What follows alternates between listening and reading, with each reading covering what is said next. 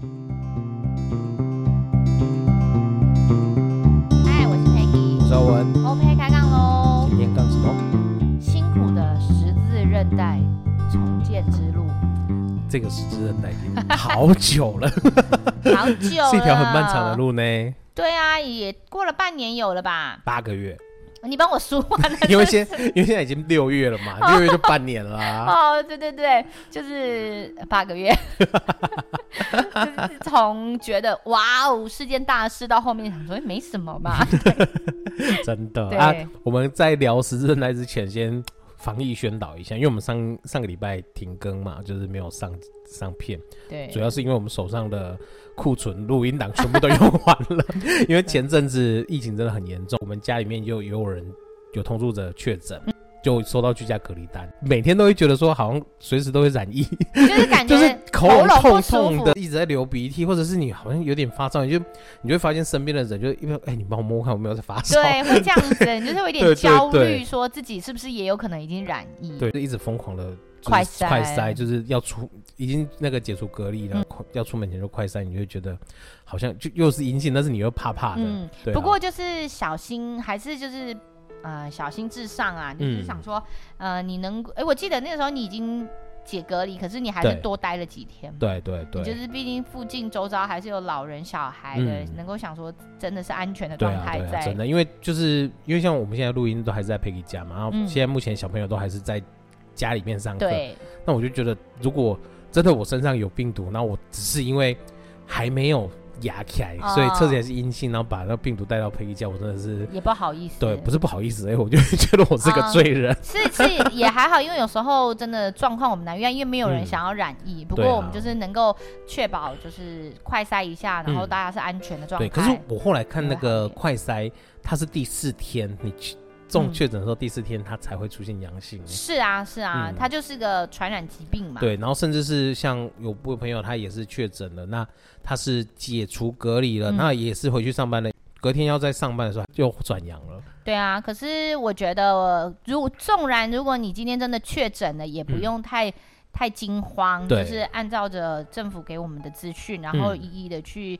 呃，检查，然后打电话、视讯问诊，其实都会是康复的状态。而且现在其实视讯问诊很方便呢。对哈。对，而且我觉得我在台南就是。完全都没有出门就把所有的东西都搞定好了。因为那一天我刚好也听也有广播，我听广播说，这我们真的是台湾医疗已经大大进步了。嗯。以前怎么可能会想到有视讯看诊？甚至有的医生会排斥，讲说视讯看诊我到底前面来跨境，哇，看北丢医，哇，跨北丢医啊。那怎么看诊？但是因为这个疫情的确也让我们进步了，我们对于视讯看诊这件事情，已就是越来越常态。对啊。然后又更进一步。对，所以他也不。不全然是坏事，对，虽然真的让造成很多的伤亡，嗯，像是我们朋友家是在大内那里，嗯，然后大内区它比较多老人家，嗯，那老人家他们的防疫观念其实一直都没有到很很走在很前面了，就是出来都口罩都不太戴，啊，一直到前几天就听到有邻居就是也是确诊对，确诊很快哦，这大概第二天第三天就重症，因为你最怕的是就是老人家他有一些慢性疾病。然后引起并发症。对对，那我一般听到我身边的朋友都大概像像是，就是感冒或者是比较重的感冒而已。嗯嗯对，比较少部分有呼吸困难那种重症出现。嗯、对，那就是其实大家就把它当成是感冒，嗯，好好的照顾自己。然后提升自己的抵抗力。对，然后如果你真的是确诊了，我们就在家好好休息。嗯、然后到说你可能检查已经真的是阴性了，嗯、我们再再放心的出门。对啊。不过我们也鼓励大家，就是太阳是很好的 D 三啊，你多多晒晒太阳啊，你也可以就是降低你染疫的可能性。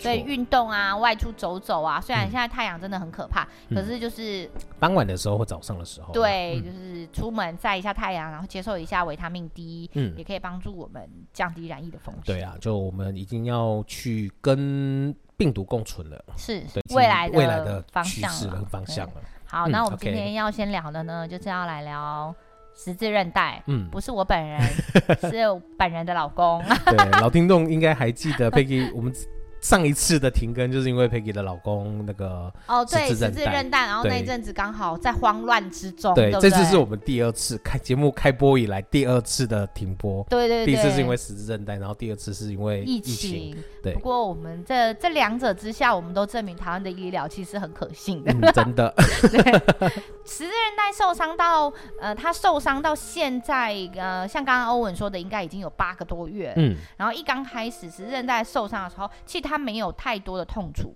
嗯，没有太多痛楚，这样形容好像有点怪怪，对不对？就是他真的没有喊痛，没有到就是痛不欲生那样的感觉。那但就是只是因为刚受伤，还是有一些外伤，然后有一些肿胀。对，那在急诊室已经有一些处理，因为那时候当下受伤是直接叫救护车到急诊室。嗯那用完之后，他就觉得哪里怪怪的，那是结果是因为石膏打得太紧，造成他不舒适。嗯、然后我们就看了医生，那看了医生呢，医生就说那个时候正逢要过年过节。嗯那医生就说：“哦，这要照了核磁共振才会知道你到底严重性或是断了几条。”对。那照结果没有想到，最大的困难是在照核磁共振，因为核磁共振都要将近一个月至两个月。本院呢，因为它是医学中心，嗯、本院要到四月。嗯、可是因为我们在急诊的时候，那个他告诉我们说，运动这个十字韧带受伤算是运动医学伤害。对。所以他能够看这个东西的，目前就只有几家医院他推荐我们的。嗯、那我们刚好去的就是医学中心。嗯。那医学中心的核磁共振就要排，本院要排到四个月。嗯，四个月之后，那他就想说，那就帮我们转诊至附近的地方医院。嗯哼，没有想到那个时候要再去排，嗯，就也要等到一个月半还两个月吧，我印象中。对。那我们就想说，这样子我们完全不知道这个病况的状况是怎么样，我们就得等一两个月。这件事情让我们有一点躁郁，坦白说，因为并不是担心。什么时候可以医？可是至少我们要知道状况是怎么样，可以做些什么嘛。嗯、那当然，我们就跑了几家医院。那他那个时候十字韧带受伤的时候，他有肿胀的状况，所以他其实是外伤，他他其实是肿的。嗯、那你照核磁共振其实也照不太出来，嗯、坦白说，大概也要两个礼拜后，等它慢慢消肿，你才有办法照核磁共振。对，所以大家要先有这个概念。你一刚开始去，他没有办法完全帮你做些什么。嗯哼。他等到我呃消肿的时候，他才看得到，不然他照出来就哦哦，因为都是淤血，嗯、哼哼大概是这样子。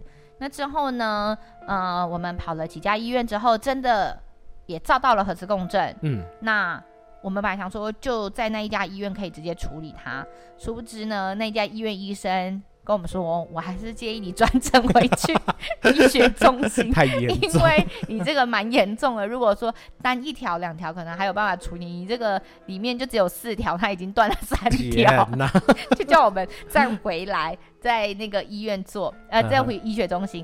回医学中心的时候呢，我们想说，好吧，那大概就是在这了嘛，只有这能处理了。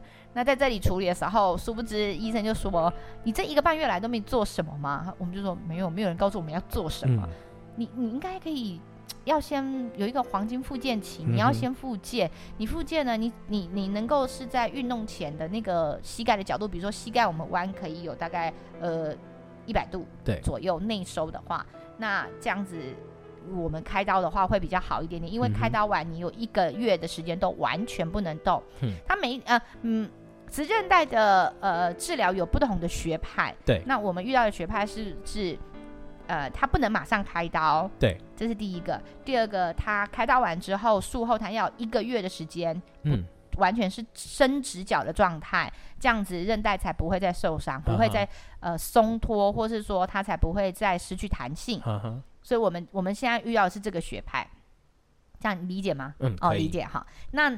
你你一刚开始，你的角度已经不见了，所以你后面又再固定一个月，那你的粘连就会更严重。嗯、所以医生就建议我们说，那个时候大概是呃十二月底，将近要过年前，对，我记得没有错的话，他就说那你要再复健，因此呢就开启了复健之路，要先找回膝盖的角度。嗯、所以看那复健复健，每个每个礼拜复健一次、两次、三次，然后等等等等等，到了四月份回诊的时候。已经有点不耐烦的我，因为已经哥已经没出去赚钱好多钱，已经很久了。总归呢，我们就跟医生反映说，是不是也该是时候开刀了？角度也找回来，因为我们几次去回诊的时候，然后再回去复健室的时候，复健师会想说：“哎，你怎么又被退货了？好像就是想要生产生不出来那种感觉。”那在呃最后医生敲定，就大概在四月中的时候进行手术。那手术的时候呢，姐呢狠狠就是有点吓了一大跳，因为。他给你一个，因为没有真正开刀进去，他会不知道整个严重，呃，你你的受伤状况到底是怎么样。他就说，哦，那我开出来最最好的状态跟最坏的状态，以 MRI 照出来的看的结果，嗯，有可能你所要花费的的集聚会是在这。嗯哼。那我们我看到最高的集聚，我印象是好像十五万吧。哇。然后我心想说。捏了一下，掐了一下自己的大腿，我心想说：怎么看不到的东西这么贵？因为我听到，嗯，十字韧带要动刀，我觉得大概就是三万左右的那一种小手术。他的关，嗯，他的这个手术名称叫膝关节镜手术。哦，所以他是用膝关节镜，他不是直接把它。嗯，裸露出来的。呃，哥的伤痕呢有几种？因为哥我刚刚提到他断了三条嘛，对，就是前十字、后十字，然后还有内腹侧韧带。对，那出来之后，他的内侧有一个比较大的伤痕。嗯哼哼。那医生解释说，是因为他那里是撕裂，他的韧带是撕裂。对。所以他其实用修补的就好了，他不需要整个替换掉。Uh. 因此在修补的过程，他比较需要有比较大的伤口。Uh. 所以他在内侧的话，他是。切开的，oh. 然后进去修补，所以它伤口比较大。Uh. 但是至于前十字后十字呢，它就只有一个小小的洞。哇哦！所以其实你看不太出伤口，感觉是蚊子叮之后的疤痕。Oh. 所以导致这么小。对对对。那所以他那个用的那个。它是关节镜哦，关节镜就是把那个要补换的那个韧带，就是从那个那个缝对对塞进去，对对对。哇，但是哥呢，他开这道这个手术的时候，呃，我们大概住院住了三天至四天。嗯哼。那哥动这个手术的时候，我们有一种觉得怎么比我生孩子还久？他这样开多久？他这样从。通知进去到手术室，就进去那个门，对，然后要麻醉嘛，对，到真的出来恢复室出来，呃，我印象八八个小时 多吧，我心想，然后我就在我我记得没有错是早上七点就进去，我们是第一台刀，因为医生说他那个比较麻烦，嗯，第一台刀，然后到了下午五点多才看到他，哇。我就心想说啊，那也比我省一下刮裤。然后中间呢，你就在那个就是等候室等，你要去买午餐也不是，因为医生说手术的时间大概呃五六个小时。你、嗯、想说那也该出来了，去买饭。如果等一下有人叫说，哎某某某家属、嗯，你来跟你医生要跟你谈一下、嗯，你又有点害怕，你走不开，你就这样一直来来回回。最后我可能嗑了三包的饼干吧，因为你走不开。那等等等等，然后后面等他出来之后，就是。才知道哦，就是开那么久。然后我有遇到医生，我有问他说为什么开这么久。Uh. 那医生说，因为是关节镜。对。那他原本的洞就小，那你要替换的，uh. 因为前十字跟后十字其实就是在膝盖骨做了前后做了一个一个十字交叉，uh. 所以你要变成前面做到后面去修补，uh. 另外一个要从后面补到前面来，uh. 又是关节镜这么小的、uh. 的的机械，所以它需要的时间当然就需要更久一点点。Uh. 但是手术都很成功，目前都是没有问题。他也给我们看修补的韧带。Uh. 那在修补完之后，我刚刚前面不是有提到，他要有一个一一个月都不能动吗？对，所以他就一个月就穿上护具，那一个月就是。Uh. 当然，开完刀还是会有一些肿胀。对，那就那一个月都是伸直脚的状态，又都不能动。嗯、然后等到呃术后大概两个礼拜才慢慢进行一些简单的复健。嗯，到一个月后才开始进行角度的调整啊、嗯、凹角啊、肌力训练啊等等的。所以到目前为止，我们也还没毕业，我们还在复健状态。嗯，所以什么时候结束？不知道，等到他毕业了，我再跟你们说毕业典礼是哪一天。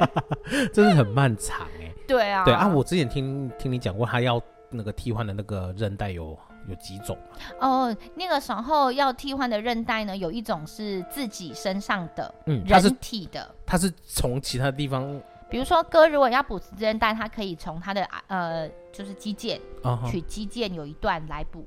哦，就是像膝那个脚踝那个地方，对，阿基里斯腱，我们知道的是这样。嗯，那还有一种呢是大体的，嗯、所以我们要感哥用的是大体，所以我们要感谢就是愿意捐赠的那一位，器官捐赠。对，然后他就是用也是人体的，但他是。不不是我们自己的，所以我们叫做一体的。一体。然后另外一种呢，它有一种就是那个叫合成聚合物，嗯，人工对，算人工韧带。对，人工韧带。那那时候我们有跟医生请问，就是人工韧带，可是因为我们的医生是建议，他会觉得人体的东西都会是比较强韧的。嗯哼那如果呃你用。自体的当然是最好的，因为你会省掉一些有排斥性的问题的，就像器官捐赠一样。嗯、那再来就是异体的，嗯、那我们的医生是建议就是人体的会比较好一点，嗯、就不要去选择用合成聚合物，嗯、因为呃哥他当然受伤过程他就有看一些社团啊，或是一些。伤友的简介就是介绍或者就是说明，然后他就说，就有的会建议用合成聚合物，它的复健时间可以缩短，它可以比较快动。嗯、但是我们的医生说，你既然都已经花了这一笔费用，然后动了这样子的一个这么漫长的刀，如聚合物有。呃有可能你在在这几在往后的几年里面又断掉了，嗯，那你又得再重来一次。与其这样，我们就是要动这台刀，我们就把它做到好。就是它没有到那么耐用就对了。对对对，他告诉我们，所以应该说是这三种都有各自的优缺点。嗯，那你就是要自己去评估，或者是跟医生做讨论。这样对对。那还有一种，其实是你断了韧带，你不一定要做呃开刀关节镜的手术，也有这样子的一个。一个方案，嗯，就是说，如果你只断了一条，那你并不是一个长期运动、激烈运动，或是运动选手，或是职业运动选手，例如说像足球、篮球等等的，那你不一定要修补它，你就是其实这样子维持也可以。可是这样会会不会有什么样的后遗症，或者是？呃，就是就是说，呃，如果你年纪大，或是你是女性来讲，你只要把你的肌力训练好，因为肌力其实是在我们人体的。最外面，里面再包骨骼，然后再有肌腱，才会再有韧带。你只要肌力够强壮。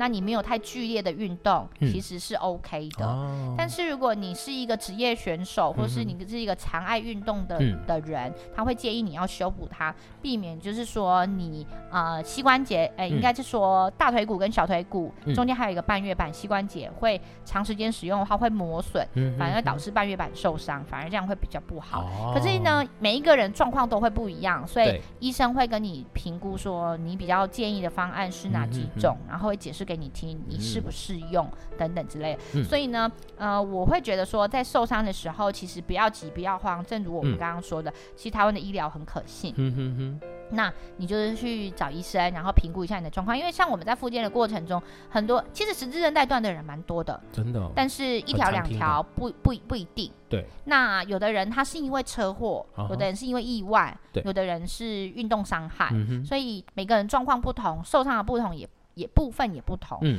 例如说像哥的十字韧带中间还有一个半月板，有的人会因为半月板，我们有一个伤友，他因为半月板断了一条韧带，他也有修补，因为他很年轻，对，他这样子花了二十七万，哇，就每个人的状况不一样，那也呃，这是我们的经验跟大家分享。可是如果你有这样的经验的时候，就是还是多请教医生，看你自己的的伤况是怎么样。嗯，对，我真的是很常听到十字韧带，嗯，可是我根本不知道说十字韧带的手术要这么久，或者十字韧带的手术会这么的。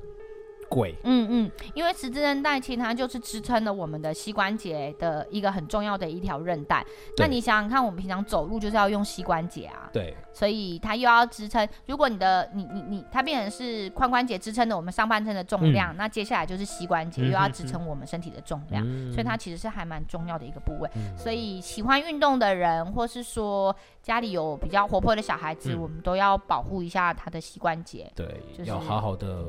照顾自己，对啊，因为膝关节接下来就是影响我们走路，嗯，所以这其实每个部位都蛮重要的。嗯，那如果提升柔软度或者是肌力训练的话，对于这些应该都有帮助吧？有有有，你就是可以。嗯呃，像我们刚刚说的肌力训练，你的肌肉如果更强大的话，嗯、其实就可以保护你身体里面的呃结缔组织，这也是对。嗯、哼哼但是因为现代人生活非常紧绷，对，所以他们结缔组织也很紧绷，他们的韧带也是非常紧的。当然，韧带是不能松的，松、嗯、了就像橡皮筋断了就断了。嗯、可是你可以适时的用一些呃伸展运动来慢慢把它拉开，嗯、然后让自己的身体就是比较活化一点，嗯、这也是一个方向。嗯、哼哼对，但是在这个他受伤的整个过程中，我们平常。就是在抱怨说老公很没用啊，然后爸爸就是都是沙发马铃薯啊。嗯、可是因为他受伤了之后，嗯、你才会觉得其实他也蛮有用的，就是才会显得珍贵，对不对？对啊，因为平常有时候他可以帮我接送小孩啊，嗯、或干嘛的。他一受伤之后，你就会忽然想说，嗯，好像没人帮我送，事情多很多，我怎么又多了一个工具？呃，多了一个工作，然后他要帮我晒衣服，嗯，怎么换成我又要自己晒衣服？就会觉得，嗯，代机蛮多的，真的，因为。一个家里面的运转就是很多事情去组合成的，然后就大家分工合作。嗯，当你一个人突然受了伤，没有办法工作的时候，你才会显得哦。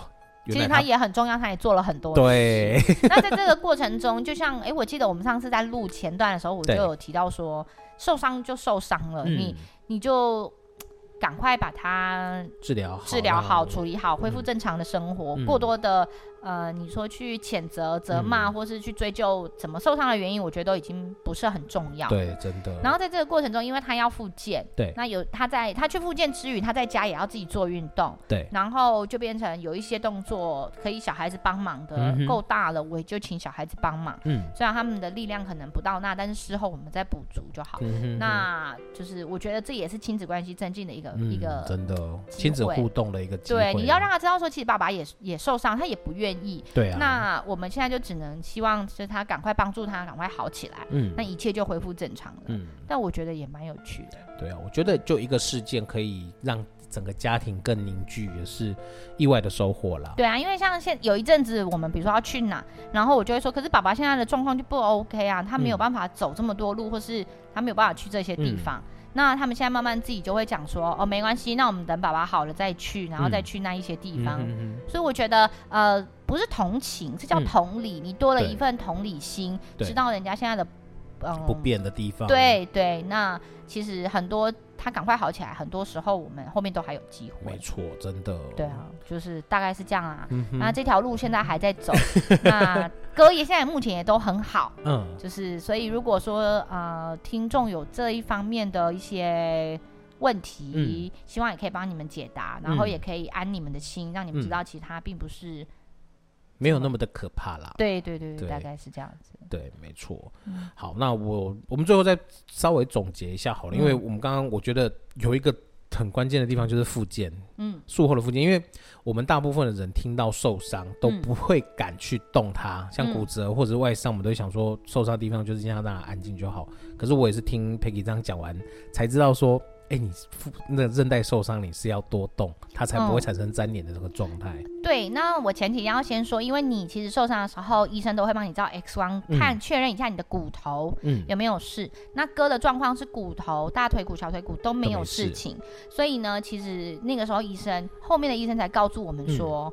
嗯他是应该要动的，嗯、因为他最坏的状况也就是这样了，他不会再更严重。那、嗯、他骨头也是健康的，肌肉也都没有问题，也没有其他的一些，他的外伤就是皮肉伤而已。所以好了之后，他其实是可以动的，他可以像正常人一样行走，嗯、他甚至老人家可以做的登山，他都可以做。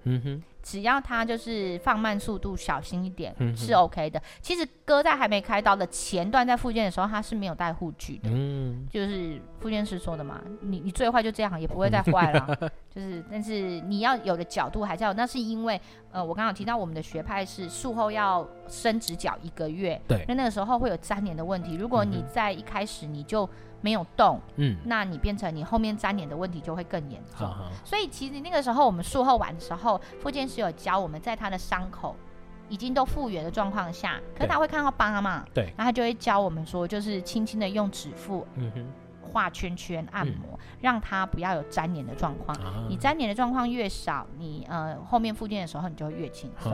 然后我那时候不知道粘连有多么的痛，嗯。那时候在帮哥按摩的时候，平常不会挨的人他会挨，嗯、他就会说我会痛，嗯、就是他那个地方会不舒服，伤、嗯、口越大他会越不舒服。嗯、但是呃，你知道吗？痛过之后就会比较轻松一点点。嗯、对啊，所以这也是我们在这件事情上学到的。嗯，真的，大概是这样喽。对，所以还是多跟医生互动啦。对，对，可是我不懂的就请教。对对对，就是多问，然后也自己。不用自己就是直接上网找，嗯，当医生，嗯、对 对，就是因为就像我说的，如果呃我们的状况是骨头没事，所以我们可以动。可是如果你有骨头碎掉啊、骨裂啊，嗯、那当然就是另当别论，另外的处理方式。对对对对对，没错。所以就是我们啊、呃，如果真的有什么问题，第一个我们就是找医生，然后了解一下我们目前的状况。没错。那我们就跟着医生的指示，大概是这样子处理。OK。所以那时候我很焦虑，一直照不到核磁共振。对，那一定的啦。那个时候我还跟我跟哥开玩笑说：“哎、欸，你现在各大医院就是这个区域的各大医院，你都已经有登记了，就是因为他 他大医院有时候。”排得很满，他就必须转接到地方医院。对，在因为你你又是出诊，你又得再挂号一次，嗯、然后所以已经都各有痕迹，都有记录。然后我就我现在都会跟他开玩笑说，你不是心里住着别人，你的脚里面住着别人，因为他用了别人的韧带。就是，哎、欸，那我补充一下，就是他那个韧带的排斥性会强。呃，目前没有到有任何排斥的问题，哦、所以其实复原的状况也都还蛮好的。哦、对、哦、他们，其实，在术后的时候就有一直在在关心，那没有特别说什么，医生也没有跟我们特别提到。我不晓得说是不是在，嗯、呃，就是在要开刀之前其实就有做任何检验，这我就比较不清楚。